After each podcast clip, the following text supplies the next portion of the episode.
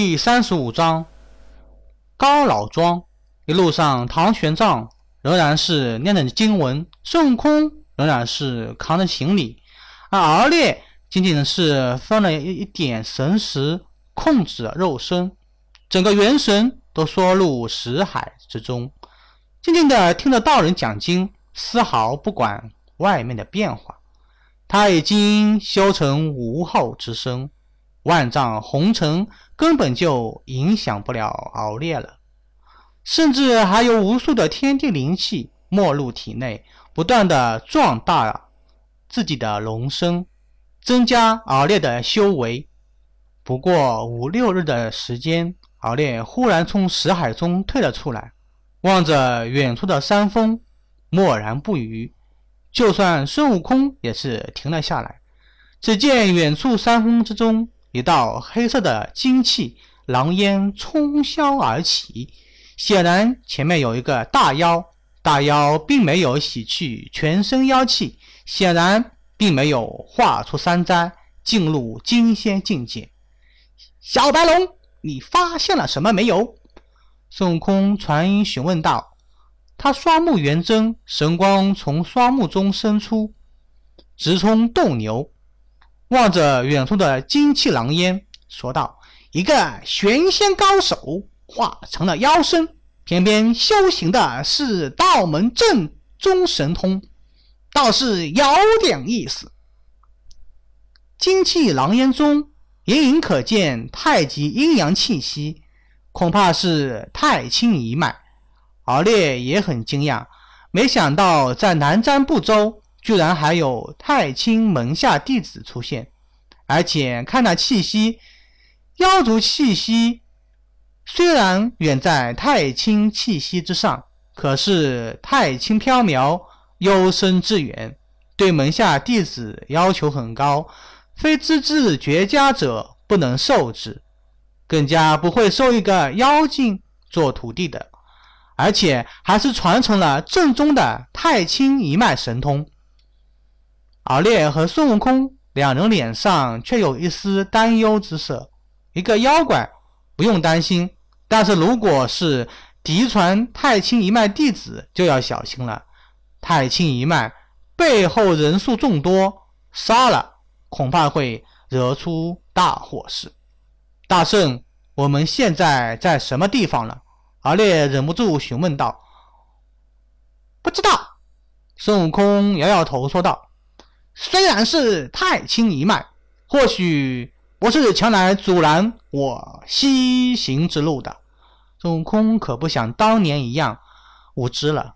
在天庭之中，他不晓得见识了多少的太清一脉的弟子。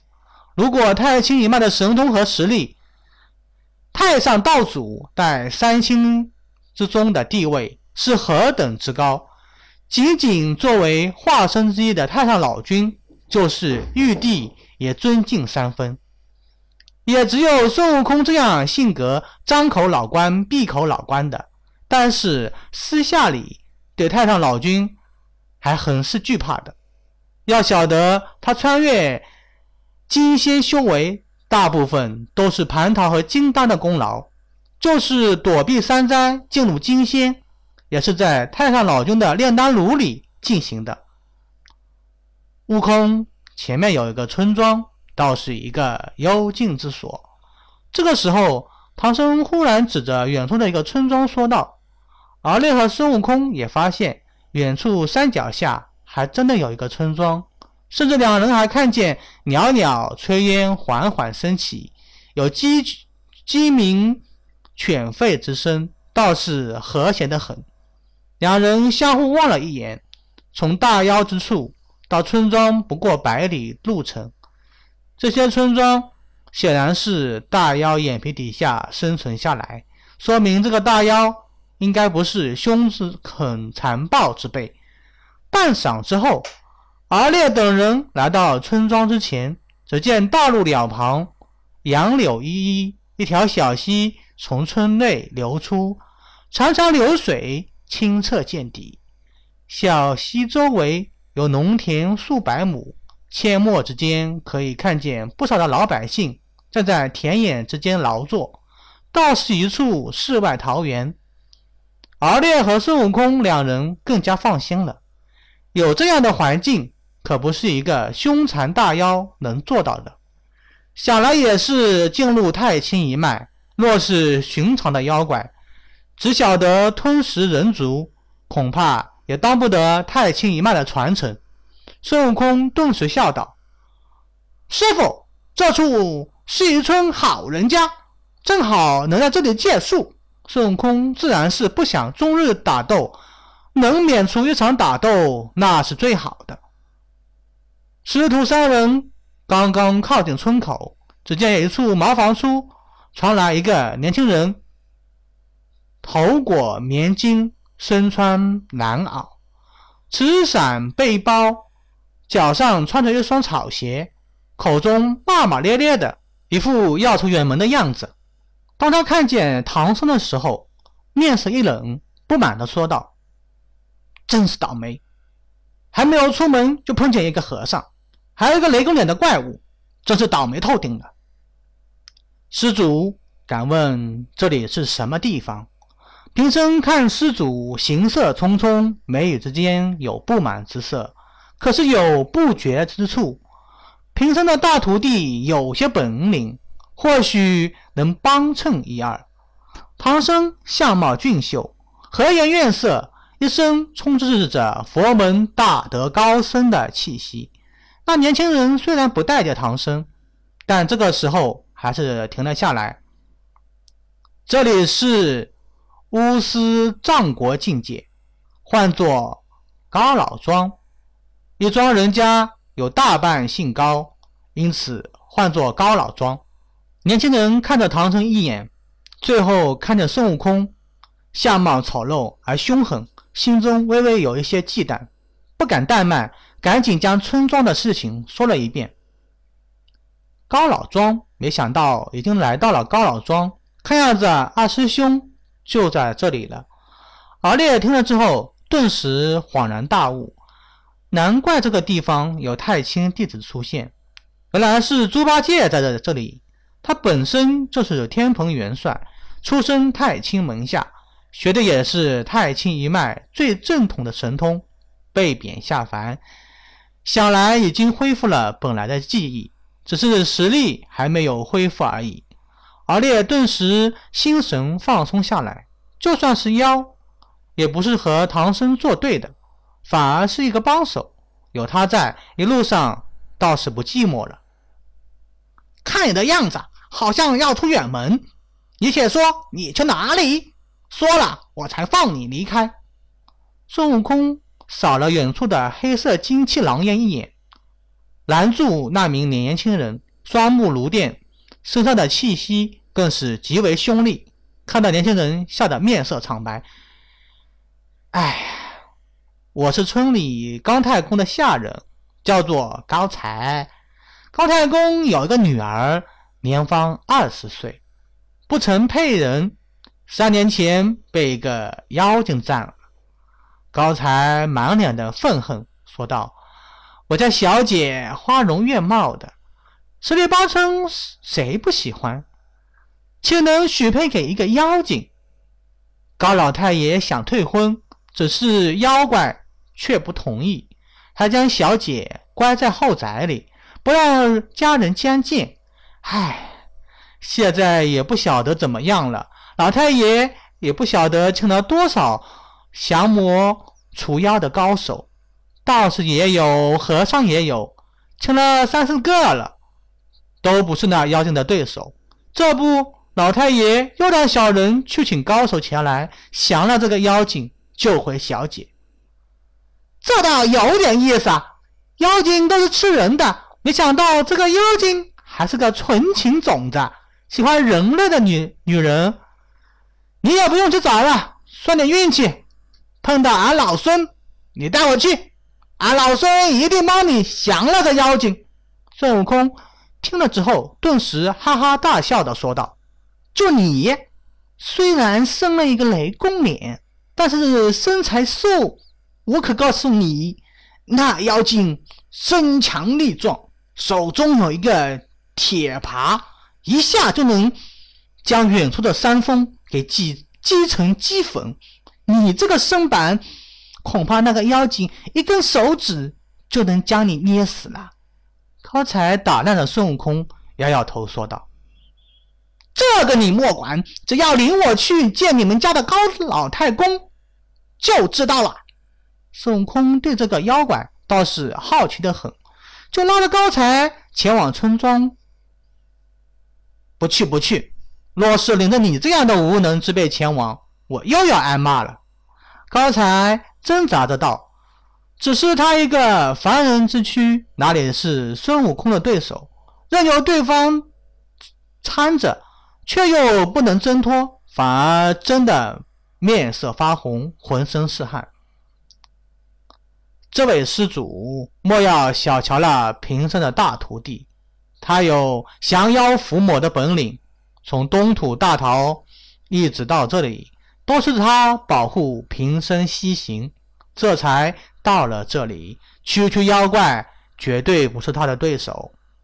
唐僧见状，赶紧劝说道：“他倒是相信孙悟空的本领，所以这才打了包票。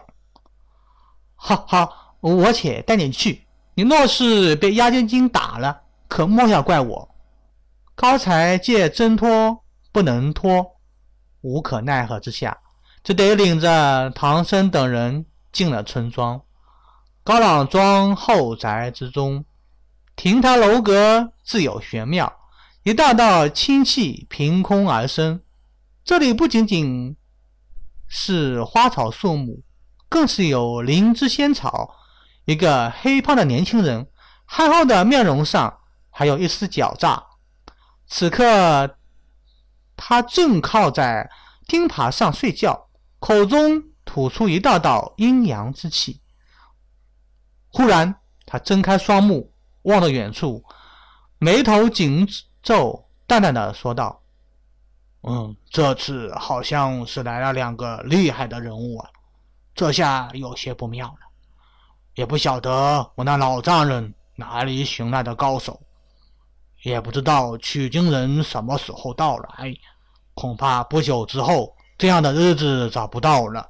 想我乃太清门下弟子，天行天河水师统领天蓬元帅，不就看了嫦娥一眼，没想到会被贬凡间，还变成一只猪。